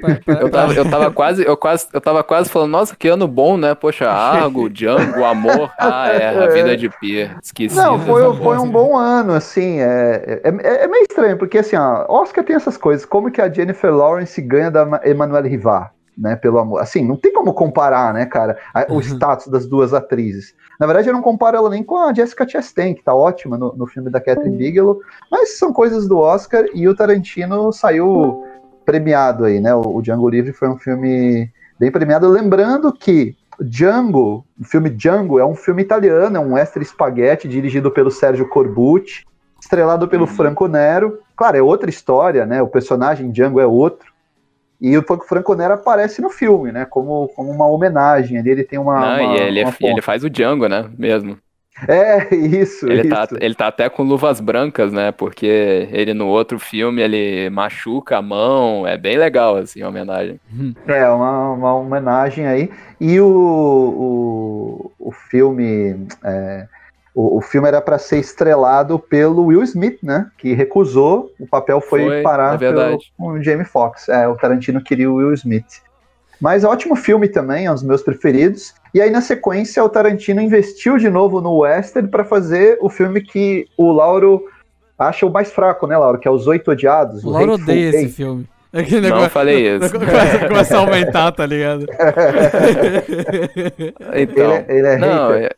é, não, é que o que que acontece? O, antes só dar uma introdução pro, pra quem tá ouvindo, que o Os Oito Odiados teve uma produção meio conturbada, porque o roteiro ele tava fazendo e mandou pros atores, que ele tava já pensando pra fazer o filme, só que esse roteiro vazou pro público. Não foi no ano que a E- Sony, os caras hackearam Foi, a Sony? Não foi, foi isso? nesse ano, mas parece que foi, parece que foi o contato do Michael Madsen que, que vazou sem querer esse roteiro. Vai saber quem que o Michael Madsen tem de contato, né? É, o Michael Madsen não. A gente sabe que de todos os atores dele, o único que não tá interpretando é o Michael Madsen. É daquele jeito mesmo. A gente. Mas, mas aí vazou. Ele, eu lembro que na época ele ficou bem bravo, falou: Não, não vou fazer esse filme, vocês vão a merda, vocês perderam essa oportunidade. Aí daqui a pouco ele falou: Não, pessoal, na verdade eu vou fazer um table read dele num teatro e quem quiser ver, é, assiste. Aí daqui a pouco, tá, então eu vou fazer o filme. Aí todo mundo, tá, ué, o que aconteceu com aquela revolta de autor e tal? Mas aí o que que acontece nesse filme? Eu vi no cinema também, vi. Eu vi acho que duas vezes no cinema, porque sempre tem algum amigo que, que quer assistir É, junto. também vi no cinema. Também. E, ah, não, assim, Hateful Eight, mim- desculpa, só corrigir, não, não, acabei não vendo. O Hateful Eight, só, só fazer uma observação, ele ficou muito pouco tempo em cartaz no Brasil. Ele saiu no período. É, ele saiu ali em janeiro, se eu não me engano. Foi na mesma 2016 época. foi. Isso, por ali. Tava passando Creed, tava passando Hateful Eight, e eu acabei não conseguindo assistir. Ele ficou acho que uma, duas semanas em cartaz, Foi. não, não Não, e ver. sabe por quê que ele ficou pouco tempo? Porque na época todas as salas estavam passando o Despertar da Força. Ah, tá. É, Tava explica. bem, bem ali, o pessoal, até o Tarantino, nos Estados Unidos isso aconteceu também, ele falou que ficou bem bravo, que afetou a bilheteria do filme. Mas o que, que eu não gosto do filme? Eu acho a, a história ótima, tá? Não tem um problema, o plot é fascinante. Você ter oito indivíduos ali que são completamente desprezíveis, não tem ninguém ali que você torce. Você quer que todo mundo morra, menos o Kurt Russell, porque ele é maravilhoso. E, e- só que o que, que acontece pra mim? Eu acho que no momento em que ele pega, adiciona aquela narração, falando assim, pessoal, se você não entendeu até agora, é isso que aconteceu. Aí daqui a pouco ele dá um flashback pra explicar um negócio que a gente já tinha entendido que era daquele jeito, não teve nenhuma adição, foi só pra justificar as cenas do Channing Tatum. E pra mim, a atitude dele de botar esse flashback é como se no Cães de Aluguel ele mostrasse o assalto, sabe? Pra mim, É, eu, eu, eu também acho. Eu também acho que o, o filme tem uma barriga em razão desse flashback também. Eu, eu é cortaria muito uma meia longo. hora. O filme é muito É. longo, mano. É, Não, ele é e, muito e o de verdade, Eu lembro- eu lembro- reassistam, rapidinho, eu- reassistam o filme. Eu lembro de ter saído do cinema falando isso. Eu, eu, na, na galera que eu fui na época, eu falei, cara, esse filme é muito longo. Desnecessariamente longo. E eles, não, é Não, e é incrível, por é desse flashback que não serve. E eu, tipo, "N- gente, o filme é muito longo. Muito, muito, muito longo. Eu teria cortado aí uns 40 minutos. Eu lembro de ter falado Também, isso na época. que é, eu vi. também. Foi, foi a mesma sensação que eu vi, que eu tive vendo o Lobo de Wall Street do Scorsese. Eu também cortaria uma meia hora. É, você sente quando o cineasta tá muito solto, né, cara? Co- Como faz falta um montador que tenha peito. O cara que chega pro Scorsese, ó, bicho, vamos cortar meia hora aqui. Né? Chegar Não, pro Tarantino, porque, ó. gente, é completamente ridículo. Ele adiciona do nada uma narração que é dele, esse narrador depois nunca volta. E pior, o flashback é redundante, a gente já tinha entendido tudo o que aconteceu ali. A única coisa que ele adiciona é mais cenas pro Channing Tatum. Pra quê, né? Então, Aquele assim, cara lá. É, não, Não, e pelo amor. E pra quê? Pro cara tomar um tiro na cabeça e explodir, sabe? Eu- então, assim, eu acho, eu não acho um filme ruim, mas assim, pra mim tá longe de quando eu vou rever os filmes, é o último que eu escolho pra rever. Porque eu acho. Ele, ele parece que esquece até a regra que ele mesmo mostrou que foi no Cães de Aluguel. Deixa a plateia imaginando o assalto. Isso, isso. Porque isso. eles vão achar que foi muito pior do que poderia ter sido. Aí não, É. você mostra que só foi um assalto normal, eles eram três É. capangas mesmo. Ah, Agora, então assim, eu não gosto. Tenho até aqui o Blu-ray, mas assim, toda vez que eu revejo, eu fico, ah, esse filme até que é legal, né? Quando chega nessa cena, eu falo, ah, seu Tarantino, cadê a Sally Menken? Agora, a, a cena, a cena toda na cabana lá, eu acho muito genial. É, é um teatro filmado, né? É, é praticamente uma peça. Ele usa aquela câmera ali. Ele filmou em CinemaScope ali, né? Foi filmado Foi, em CinemaScope, né? Foi. Então você tem a, a, a largura da tela te dá uma amplitude do, do, do- te, te dá uma, uma percepção do espaço todo que eles estão confinados ali. Então só- E aí então- aquele- e, e era diferente ver em sala que tinha projetor de 70mm, não tinha um negócio assim que tu tinha que ver num tipo de sala Tinha. específica pra ter a real Ele- experiência. Ele lançou o filme até com intervalo em algumas sessões. Isso, Tanto- isso mesmo. Tanto que tem uma versão ainda mais longa, que eu nunca vou ver essa versão, na Netflix, que é dividida em quatro partes. E, enfim, eu acho um projeto megalomaníaco desnecessário, tanto que ele tá querendo a comparação, a influência principal ali do filme é o The Thing, do Carpenter. É, Ah, é. É, o pessoal mesmo. preso numa nevasca e tem uma ameaça ali dentro, e sangue, gore, inclusive tem a cena mais, acho que mais bizarra do Tarantino, né, em termos de violência, tem um cara vomitando sangue na boca da da Jennifer Jason Leigh, que tá muito bem no papel, sério, ela Tá, tá excelente, eu acho que os dois Foi, foi indicado ao são- Oscar, né? foi indicada, e o Ennio Morricone, que fez a trilha, que a trilha é maravilhosa, mas eu acho até curioso que na cena do flashback não tem trilha sonora do Morricone. Eu acho que o Morricone não gostou dessa cena também, não. Tamo junto, Morricone. Só, só um, um comentário pra deixar o Lauro feliz. O começo de Red Dead Redemption 2 é total Hateful Eight, né? Ali. Sim, não, mas é da parte boa. O, o, mas ainda assim eu entendo quem não gosta do Death Proof, acha pior que esse filme. Eu, eu prefiro quando o cara ele não tá me chamando de idiota, sabe? E nesse filme, quando, quando o próprio diretor ele adiciona uma narração dele falando pra você, agora a gente vai mostrar como é que fulana botou veneno no copo do fulano. Ah, cara, pelo amor de Deus, deixa. Imagina se a gente não soubesse quem botou o veneno, sabe? Uhum. Como um bom mistério. Não, ele bota ali. Ih, gente, ele foi envenenado, viu? Sério, imagine, imagine se a gente não soubesse que o copo do cara tava envenenado. Se a gente simplesmente visse ele cuspindo sangue e vomitando sangue. Uhum. Ia ser muito mais chocante. Assim, eu vejo esse filme e eu vejo várias, várias cenas que eu re- refazeria elas. De verdade, eu fico com. Eu acho refaria, filme um- refaria. Eu sei que a gente fala rápido às vezes, que você refaria. Sim, não, várias cenas que. Várias cenas que, assim, eu reescreveria porque ficariam muito melhores, gente. É que nem o Enola Holmes que a gente falou outro dia. Tem várias cenas que você olha assim, gente. Eu entendo a razão da cena existir, mas dava pra botar isso de um jeito menos tonto. Ah, vocês, fala- Sabe? vocês- vocês falaram de Nola Holmes, nem me chamaram, porra. Ah, olha aí, ó. Ah, É, mimimi, mimimi. é. Ah, tá. Chola mais, chola mais.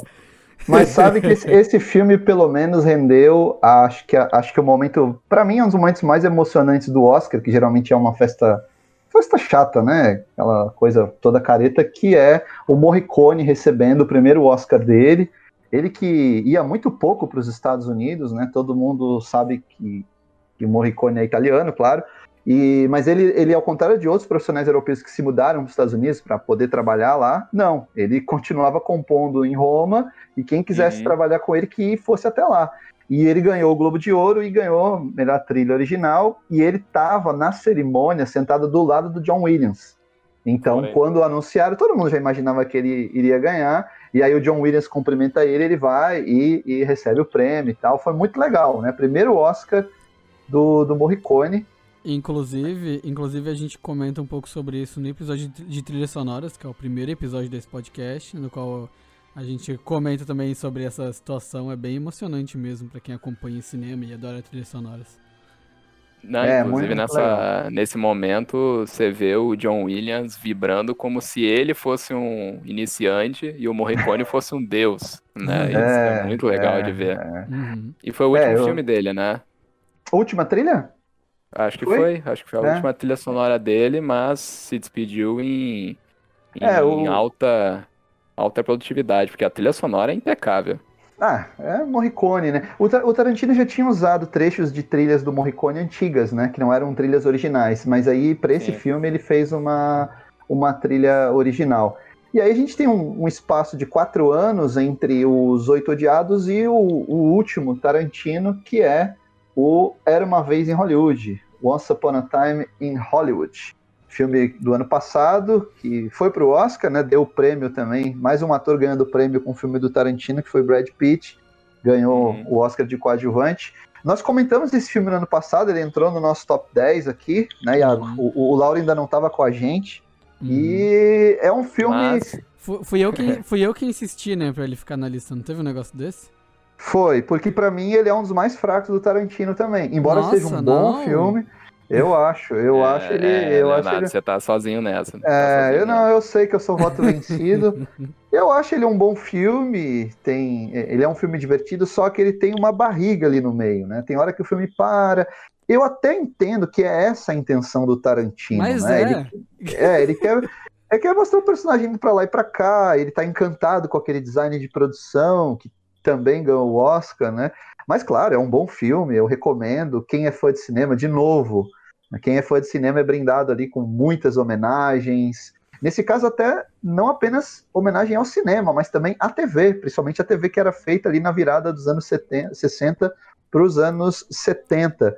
É, o filme é baseado na história real do, da relação entre o Burt Reynolds e o cara que era dublê dele, né? Que depois virou diretor também. Eu não me lembro o nome dele, o Lauro deve lembrar. Não, pior, putz, o... Como é que é o nome dele? O cara famoso, Ele, ele, fez ele foi vários... o, ele foi o diretor do Agarra-me Se Puderes, né? O grande sucesso da carreira do, do Burt Reynolds. Né? O, agora eu vou ter que recorrer aqui ao Google. Hal, Enquanto- Hal enquanto- Needham. Hal, Hal Needham. Ah, é. Ele era, ele era dublê, dublê do, do, do Burt Reynolds e depois virou diretor do próprio Burt Reynolds. Então o filme é todo focado na amizade entre o, o- Leonardo DiCaprio, que faz um astro já em decadência, né? E o seu dublê, que é o Brad Pitt. Nossa, os dois estão tão bem no filme, mano. Sério, o Leonardo DiCaprio dando aquele piti no trailer é incrível, mano. E tu vê. Não, é maravilhoso, E tu, e tu é vê, maravilhoso. E tu vê ele entrando e saindo do personagem quando eles estão fazendo aqua- aquela cena imensa que eles estão fazendo a cena, sabe? Sim. Eles estão gravando a gravação, né? Que é o filme. É o filme de uma Aham. gravação. Mano, aquela cena é sensacional. E assim. Não, eu, eu vou, eu, eu vou te dizer que eu veria um filme inteiro só dos dois conversando no carro, de verdade. Eu- cara, cara, o, o personagem dele, o Rick Dalton, cara, que personagem maravilhoso. Eu, eu nunca pensei que o DiCaprio conseguiria entregar outra atuação dessas, mas ele só melhora, assim, Ele é- ele é-. Para Ele- mim é ele- uma das melhores da carreira dele. Nossa, ele é. É. tão, ele é tão inseguro, patético e fodão ao mesmo tempo, sabe? É muito. É muito bom. Esse negócio que, que ele fica tipo, eu sou merda, sou merda! Sabe? aí, ele, aí ele se olha no espelho e fica, e fica, cala a boca, Rick Dalton! Ele, sabe? É, é- é e- muito e, bom. cara, a sequência final, a gente. Eu imagino que quem esteja vendo esse, ouvindo esse podcast tá, já viu os filmes, mas é um spoiler dessa cena no final. O, o fato do personagem dele, a sequência inteira, ele tava na piscina ouvindo música, ele só vê uma. Não, não, percebam, ele só viu uma hippie caindo na piscina dele e ele resolve tacar fogo nela. Cara. Não, inclusive, cara, nessa cena, eu vi o filme duas vezes no cinema também. Eu fiz questão. E, inclusive, na primeira sessão que eu fui, o Leonardo tava junto. Isso, isso. É Nós verdade. encontramos Lá, nos encontramos lá. O, eu, eu acho muito engraçado o DiCaprio quando ele surta. Então, É. Ele tem ele, ele, para mim, os- são os dois grandes papéis dele. É esse e o Lobo de Wall Street. Porque ele tá muito Sim. surtado, né, cara? Aquela hora que, pouco antes ali, no, que, que os hippies estão no carro.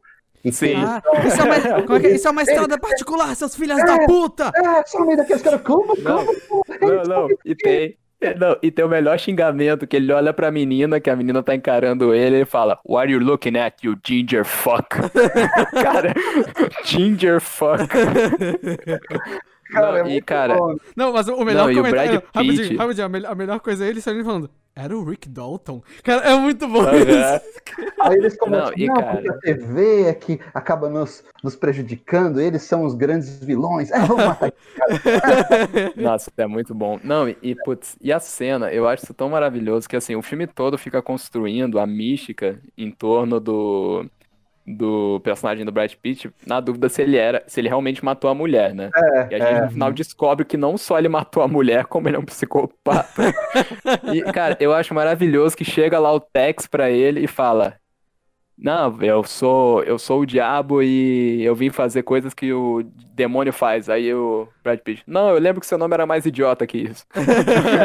Era algo Nossa, Rex, é, Max. É, era algo como Tex. Rex. Não, e completamente chapado, cara, é muito Não, engraçado. é o co- não, enfia uma faca dele, ele olha e fala. Como é que é? Ele fala? Ele, ele manda um sinistro. Uma coisa assim, tipo, quando, quando enfia a faca Ele tava nele. chapado, né? Ele tava chapado daquele Aham. cigarrinho. Era um Sim. cigarrinho especial que ele tinha. E o, esse filme, ele, ele exige um, um conhecimento prévio. era o que eu ia falar, era o que eu ia falar. É, Mas pode falar ele aí. isso, né? Ele exige um conhecimento prévio do contexto da época e do que aconteceu com a Sharon Tate. É, os nossos ouvintes devem saber, eh, eh, Sharon Tate era mulher do Polanski na época, o Polanski já era um cineasta de muito sucesso, e ela foi assassinada pelo grupo do Charles Manson, esse- aquele bando de maluco que aparece no filme. E se criou aquela expectativa, pô, o Tarantino vai fazer um filme sobre essa história? Uma história tão trágica, algo que foi um E- divisor de águas é na, algo- é algo- né? É algo que, tipo assim, é cultura pop nos Estados Unidos isso. Aqui não é tão conhecido, assim, é mais quem é fascinado pela cultura de cinema que acaba tendo algum contato com isso. Mas lá é, é- é, tipo assim, é algo padrão, todo mundo sabe isso. É, exatamente. Agora, eu acho que todo mundo se surpreendeu com o tratamento que, eh, que, que é tão carinhoso assim, que ele deu para Sharon Tate, né? O Uhum. filme é, é interessante esse tipo de sentimento que o filme te provoca. Ao mesmo tempo que aquele final é uma explosão de violência e você dá risada e, e você fica é, é catártico, é, bem, é Tarantino mesmo. Você fica assim, nossa, que homenagem bonita que ele fez para Sharon Tate, né? Porque é, é, todo, todo aquele momento, todos aqueles momentos que a, a Margot Robbie também é excelente, né? Ela fala, ela fala pouco, mas ela tá tão bem no filme, tão leve, assim, que, que ela te Ela é uma conquista. presença, né? Não, uma e é presença, fofo, é fofo, ela vai ver o próprio filme no cinema, sabe? É- Isso, e é interessante que o filme que tá passando é o filme com a Sharon Tate mesmo, que é Uhum. aquele com, Uhum. o, com o Matt Helm, né? Que é o filme com o Jim Martin Isso. que ela fez na época. E ele, eu acho que a mensagem do filme é que a magia do cinema ela pode mudar até a realidade mais cruel, né? É, é- é possível você trabalhar os seus sonhos, pensar numa outra realidade a partir do cinema. A força da memória, a força dos filmes, a força da arte cinematográfica, ela acaba superando as tragédias, né? Então eu achei que a mensagem do filme foi muito essa. Até dizer, por isso olha- que o nome é Once Upon a Time in Hollywood, né? Exatamente, é como se fosse o, o conto de fadas. É o Tarantino contando a história como ele acha que a história deveria ter acontecido, né? E Ah, nisso ele e- fez uma grande homenagem a, a Sharon Tate. Não, e eu vou te dizer que assim, uma vez com um amigo que ele não sabia da história.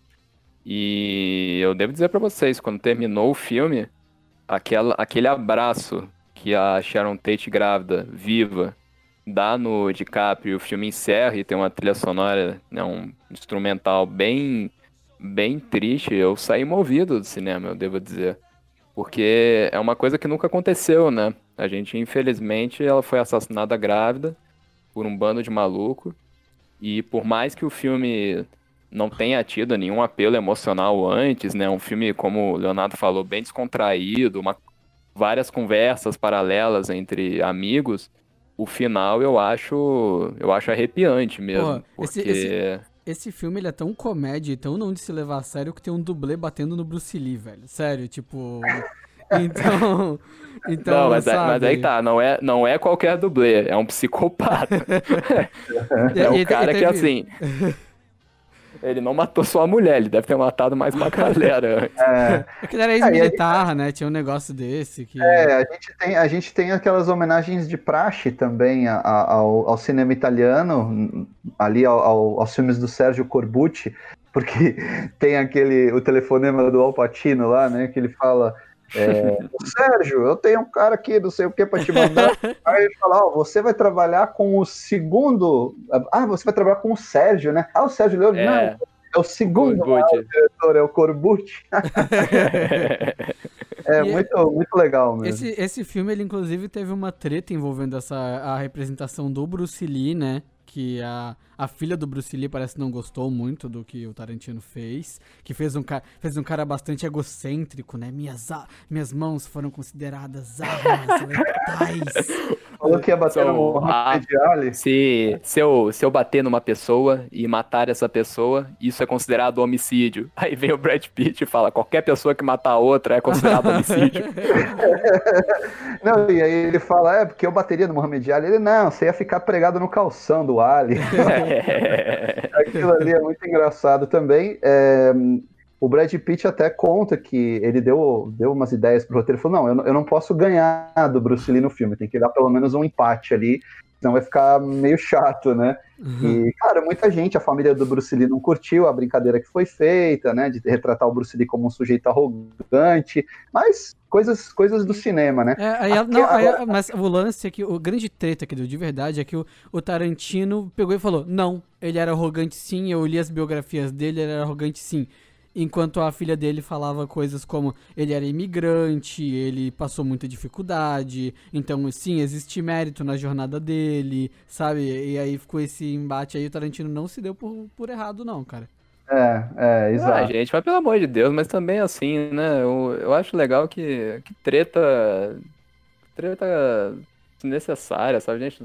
De verdade, vocês Ah, ligam mas faz parte, né, cara? Quando, quando você. Não, eu não. Mas faz parte. Quando você retrata uma, uma, uma pessoa famosa, né, que tem muitos fãs, você mostra um lado dela que de repente não é tão agradável para os fãs, é natural que tenha esse tipo de, de reação. Normal, né? Agora, aquela sequência toda no rancho, aquilo ali é uma aula de cinema. É, é muito Com bom. certeza, com impressionante. certeza. É, você fica pensando, caramba, o Tarantino. Eu vi aquela, aquela sequência, eu falei, não, o Tarantino tem que fazer um Leonardo filme tá de gostando terror. do filme. Não, eu gosto do filme. Ele gosta do Eu gosto. filme. Eu gosto, só que assim, ó, eu não coloco, eu não coloco entre os melhores do Tarantino. Eu acho, por exemplo, Django Livre melhor, Bastardos Inglórios melhor, gosto mais do Pulp Fiction, Aham. o próprio Cães de Aluguel. É que assim, a gente tá falando de um cineasta que tem filmes muito bons, né? Aham. Quando ele faz um filme um pouco não quer dizer que ele tá fazendo um filme Não, ruim. eu tô, eu tô, eu tô, eu tô- É, é eu o tô de meu. sacanagem, eu tô de sacanagem. Continua. É, É, o, Conti- é o meu sentimento com os oito odiados também. É, então.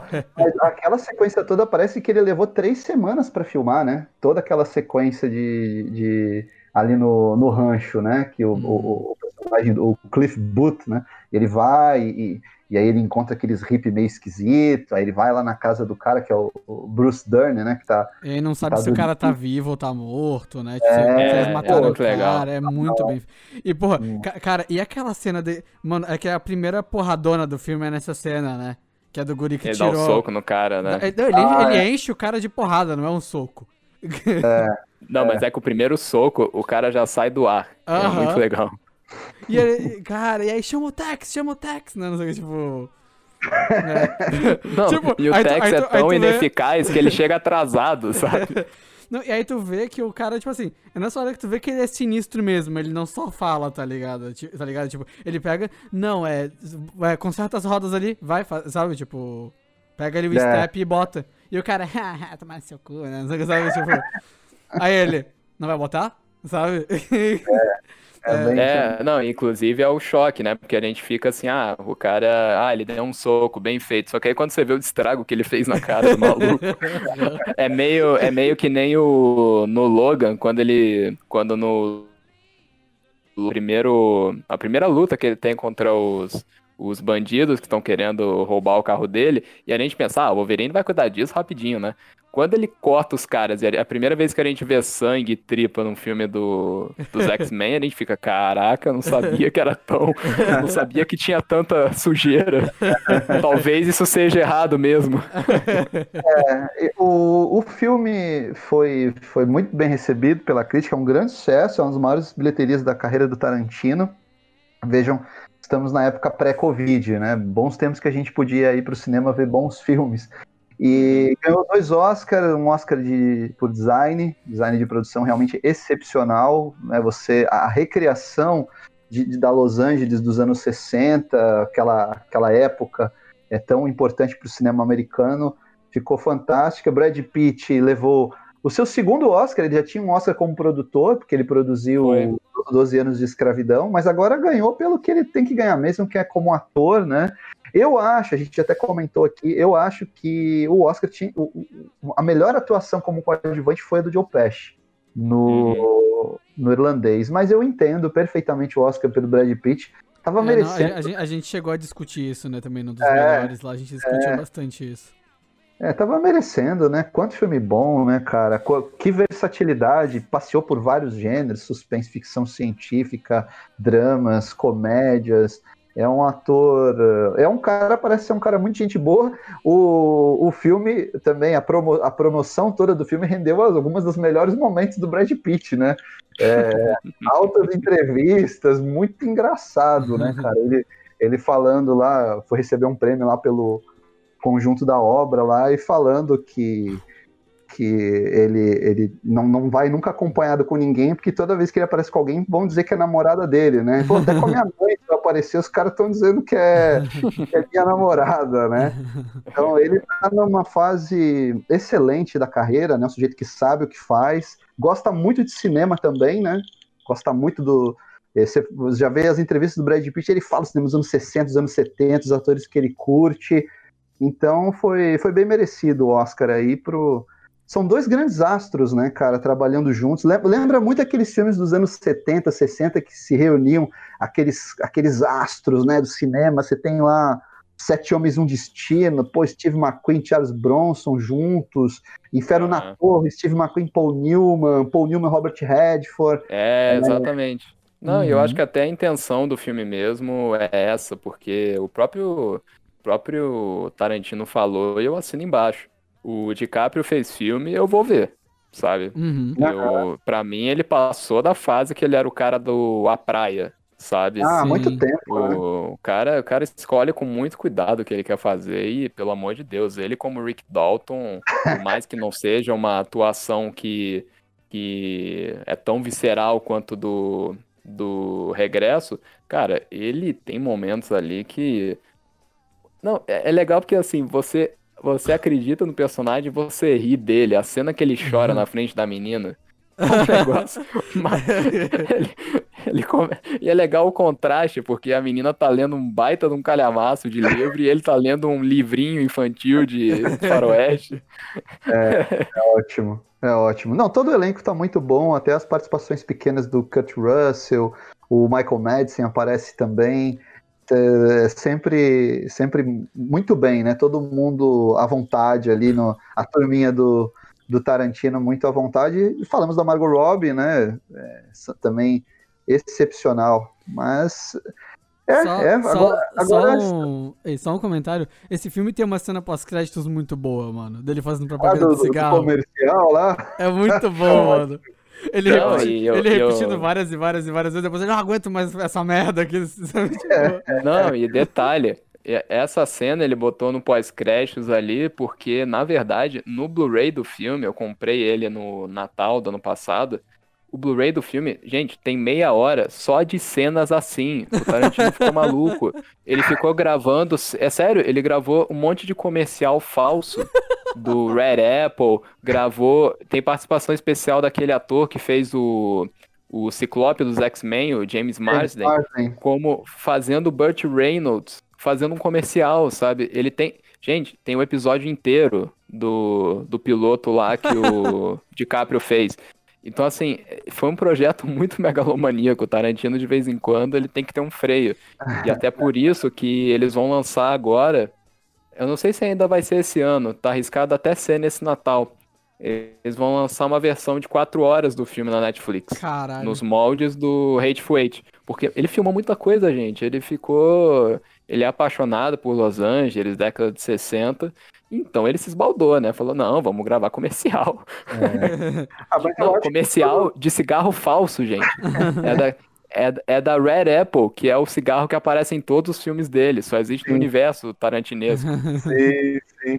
É, eu acho que todo mundo que curte cinema, principalmente as gerações mais recentes, gosta muito dessa época dos anos 60, né? Da, da Los Angeles do, do- dos anos 60, porque foi ali que ah, naquela aquela geração do pós-guerra começa a, a surgir, a, se, a, a mostrar o seu talento, tanto na TV quanto no, no cinema. A história do Rick Dalton é muito parecida com a história do Clint, né? O Clint Eastwood ele quando foi fazer os filmes do Sérgio Leone, quando ele foi para a Itália, ele estava em decadência nos Estados Unidos. Ele estreou Uhum. durante anos aquela série de TV, é, Rawhide, né? Alright, É, isso. Rawhide. E não tinha mais, parecia que não tinha mais espaço para ele. Ele teve que se reinventar na Itália para depois voltar para os Estados Unidos e, e- e ser né, o astro que ele é até hoje. Vale lembrar também que, como acontece no- nos filmes do, do Tarantino, o Era uma Vez em Hollywood tem muito daquele filme chamado Model Shop, que é um filme dos anos 60, é um filme do Jacques Demy, diretor francês. é um Ah, sim, verdade. Que o, o personagem ele fica passeando pela cidade, pra lá e pra cá. Então lembra muito o, o- a proposta do Era uma Vez em Hollywood. É um filme que tem um ótimo elenco. Tem a Nuke May, o Gary Lockwood, filme do Uhum. Jacques Demy, Model Shop. Só não sei onde eh, vocês podem achar esse filme, a não ser que seja aí nos, nos torrents da vida. Indo, indo até o país de origem e assistir. É isso que a gente sempre recomenda. Mas o pior é que eu acho que a Versátil lançou esse aí. Eu posso estar Lançou? enganado. Eu Lançou? acho que sim. É, e até dar só uma uma, uma cena que eu gosto bastante é a cena deles assistindo o episódio lá que ele fez da série de TV. Aham. Aí ele, ai, nossa, muito boa essa perseguição aí. Não sei o que, tipo, eles conversando assim enquanto tá passando assim na TV, sabe? Aham. É muito bom, mano. Não, e quem quiser, eu tive essa ideia agora aqui, gente. É, quem quiser ver mais sobre o Charles Manson, procura ali a segunda temporada do Mindhunter, porque tem um retrato, inclusive, feito pelo mesmo ator que interpreta ele rapidamente no Era uma vez em Hollywood. Uhum. E é assustador, é pra ter um pouco da noção do que, que era aquele culto que eles estão retratando no filme. É muito bom. Muito, muito, muito bom. É isso. E os filmes do Tarantino estão. a- a- os canais de, de streaming, os serviços de streaming, eles são muito generosos com o Tarantino. Os filmes estão. Pra, praticamente. a- pelo menos metade da filmografia do Tarantino está disponível, né? Pulp Fiction, Django Livre estão na, na Netflix. Os Oito Odiados entrava e saía, agora não sei se continua. É, o Cães de Aluguel também estava disponível ali. E parece que o Era uma Vez em Hollywood deve entrar também, né, Laura? Isso, vai, pelo menos assim, ele vai entrar, eu só não sei se já vai entrar em conjunto com a versão estendida, que vai ser dividida em quatro partes, que nem ele fez com o Hateful Eight. Mas a Ah. filmografia é muito fácil de assistir, são, são pouquíssimos filmes. Na teoria, ele só pode fazer mais um filme, né? Ele falou recentemente que, que são só 10 que ele ia fazer e depois ia encerrar. É, mas Eu ele, duvido ele, muito. ele prega muita peça nos jornalistas também, né? Ele fala, ele fala que gosta de fazer isso. Então vamos torcer pra que seja isso. É, a gente torce para que ele continue fazendo. É um cineasta jovem ainda.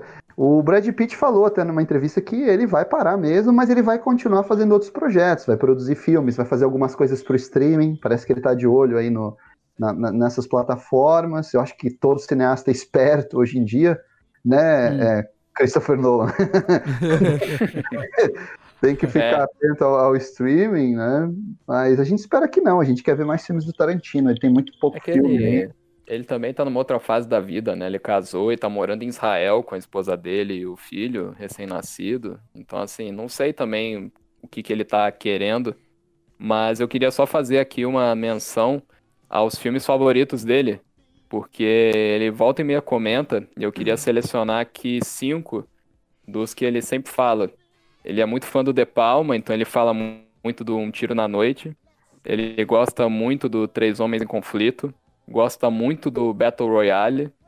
Gosta muito daquele outro filme do De Palma, que é com o, com o Champagne e o. Caso de guerra. Isso, Pecados de Guerra. Gosta muito. Ele é muito fã do Fult, aquele filme é, The Beyond. Ele adora, ele inclusive queria fazer um remake uns tempos atrás. Enfim, tem, ele volta e meia lança essas listas. Ele é muito fã do Paul Thomas Anderson, inclusive é amigo dele, os dois são da mesma geração, os dois são de Los Angeles, é muito fã do Boogie Nights. E é um cara que a gente sabe o quão é apaixonado por cinema. E acho que nisso que a gente se inspira nele, né? Essa paixão toda e esse respeito pela sétima arte. Uhum. É isso aí, é isso aí. Então vamos aguardar mais Tarantino, vamos torcer para ele não se aposentar. Encerramos, né, pessoal? Isso. Esperamos aí que o pessoal tenha curtido mais essa homenagem a um cineasta que a gente curte, seguindo a nossa série com cineastas é, relevantes. Já fizemos com Christopher Nolan, fizemos com Jordan Peele e agora Quentin Tarantino. Então é isso, gente. Não esqueçam de seguir a gente nas redes sociais, nas principais plataformas de podcast.